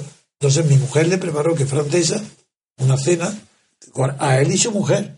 Y se pegaron todos estos los catedráticos de Derecho Político y de, administrativo que querían lucirse en la universidad y andando desde el Hotel Princesa a mi casa, que se tarda, se arrastraron todos y no se iban. Entonces subieron a mi, eh, al piso octavo donde estaba y seguían allí. Y, tuvo que darles de comer y no había comida para todos. Entonces, como había foie gras, arrasaron el foie gras francés, se acabaron la despensa y allí mismo en mi casa. ¿Tenías pan? Hombre, sí, pues sí, os mandé a comprar pan probablemente al bar de abajo, yo qué sé. Yo no me acuerdo lo que hizo mi mujer, el hecho es que comió. Pero es que yo, entonces insistieron, insistieron que iba. Y yo le dije delante de todos, si vas, he terminado contigo. Ni voy, he ido a recogerte al aeropuerto. Si vas a la universidad, es una, no es de caballero, ha faltado a la palabra que ha querido conmigo y yo no voy a, a despedirte al aeropuerto porque rompo relaciones contigo. Y fue a la universidad. Entonces, claro, rompí relaciones con él. Después fue nombrado ministro de, de, no, me acuerdo, en asuntos exteriores, no, pero un ministerio importante. ¿Sabes cuánto duró en el ministerio? Una semana. Porque hicieron, Francia hizo una prueba nuclear en el Pacífico, en el mm. atolón esos del Pacífico. Y él, que estaba en contra de la energía nuclear, dimitió. una semana después. Pero ahora te voy a contar. Como yo les dije, la reunión que tuve con todos los representantes de la extrema izquierda eran los que estaban más allá del Partido Comunista. Tuve una reunión antes en mi casa, el día antes del Hotel Princesa. Y dije, si va a la universidad, no es que os dejo libre, es que a por él. Que fueron a por él. Y fueron, ¿Cómo que fueron? Que tuvo que salir corriendo a tomatazos fuera. No pudo ni hablar ni una palabra. Pero fue, si, yo, si yo, yo conocía todo a la perfección. Digo, a por él y se fueron a por él de verdad. O sea que se portaron bien. Sí. No va porque el sentido de que eran gente de palabra. Hombre, claro que, primero se, portaron bien. Y, cumplieron. Y luego también. Y luego, Anson, que tenía el resentimiento, era el año 68. Y que, claro, fíjate lo cerca que estaba lo del nombramiento de Juan Carlos y que Anson conocía la relación mía tan estrecha con el conde de Barcelona, con el padre de Juan Carlos. Pues procuró meter una puya y publicó en el ABC el fracaso de Trevijano en la universidad, cuando yo ni fui y al contrario. Entonces fue tan escandaloso que me atacara a una cosa que yo había previsto. Claro, él me atacaba por otros motivos. Entonces le llamé, oye, quiero hablar contigo, tal vez. Que viene, eh, ¿Puedes venir a casa a verme? Sí, sí, como no, claro, claro. Viene y le digo, oye, ¿por qué? Mira, si está prohibido, en el orden del día está prohibido que fuera a la universidad. Yo no he ido allí siquiera. He roto las relaciones con él, no lo quiero ver en mi vida. No tiene, ¿Por qué dice que un fracaso entre mexicanos y oculta el éxito en la princesa? dice, ah, lo siento, pero yo tengo mucho prestigio y no puedo rectificar. y digo, ¿cómo, cómo? ¿Qué repite? ¿Qué has dicho? Para que no haya duda. Al revés, y rectifica. Y me dijo, ah, pues no puedo rectificar porque yo tengo mucho prestigio. ¿Es así? No Entonces, a pesar de que estaba en mi casa, me levanté, lo cogí y le di la carrera al señorito, abrí la puerta y lo diré fuera. Conmigo nadie ha podido jugar, porque yo es que es que no tolero, yo soy consecuente. Mira, es que eh, bueno, es que pero esto ha salido a cuento. Lo ha hecho con más gente todo eso. Lo mismo. Sí, sí, con pues Gonzalo Fernández de la Mora, ah, sí, hombre, que adoraba a Fernández de la Mora. Y eran amigos. Y le daba coba y le daba todo esto y luego le pone verde. Es que Gonzalo era, valía mucho más intelectual. Ya, pero luego le pone verde por ahí. Pero luego él se arrepintió y ha sido educado conmigo después. Bueno, el arrepentimiento más vale algo. No, no, sí, no, ha sido educado, me mantuvo luego en la razón. Pero, él tiene muy mala fama por... Por no respetar. No, no, porque va a su cosa y sus caprichos y su... En fin, pues yo creo que con esto, Carlos, después de esta meta, me hubiera gustado terminar con algo más agradable. Bueno, y lo más agradable es que Susana Díaz esta, pues eh, que aparece siempre sonriente como, como si fuese una delicia tan grande estar en el cielo. Porque hay gente, ¿cómo pueden, cómo Estar en el cielo, sí. pero, pero ¿cómo pueden estar como si fuera el paraíso tener un cargo político? Pero es que Les colmo. darán Prozac o algo. No, ¿Qué es porque esto? les han dicho que todos tienen que sonreír y que hay un político que no sonría hoy. Es verdad. Rajoy. Pues mira, sí, tiene razón. En eso es serio. No, no sonríe. Pues mira, eso es un tanto a su favor. ¿Sí? Bueno, bien. Pues de acuerdo, Carlos. Yo creo Porque vamos- que conste que se ríe, ¿eh? ¿Qué? Margallo sonríe. Ay, para. Margallo Si se son vanidosos. Si son tremendos. Ese se cree un actor de cine. Se cree muy guapo. Se cree cualquier cosa, se cree teólogo. Ya hemos Teólogo, de claro, teólogos. con el diálogo de, re- El teólogo Margallo. de religiones. El Zapatero, diálogo de civilizaciones. Y Margallo, diálogo de religiones.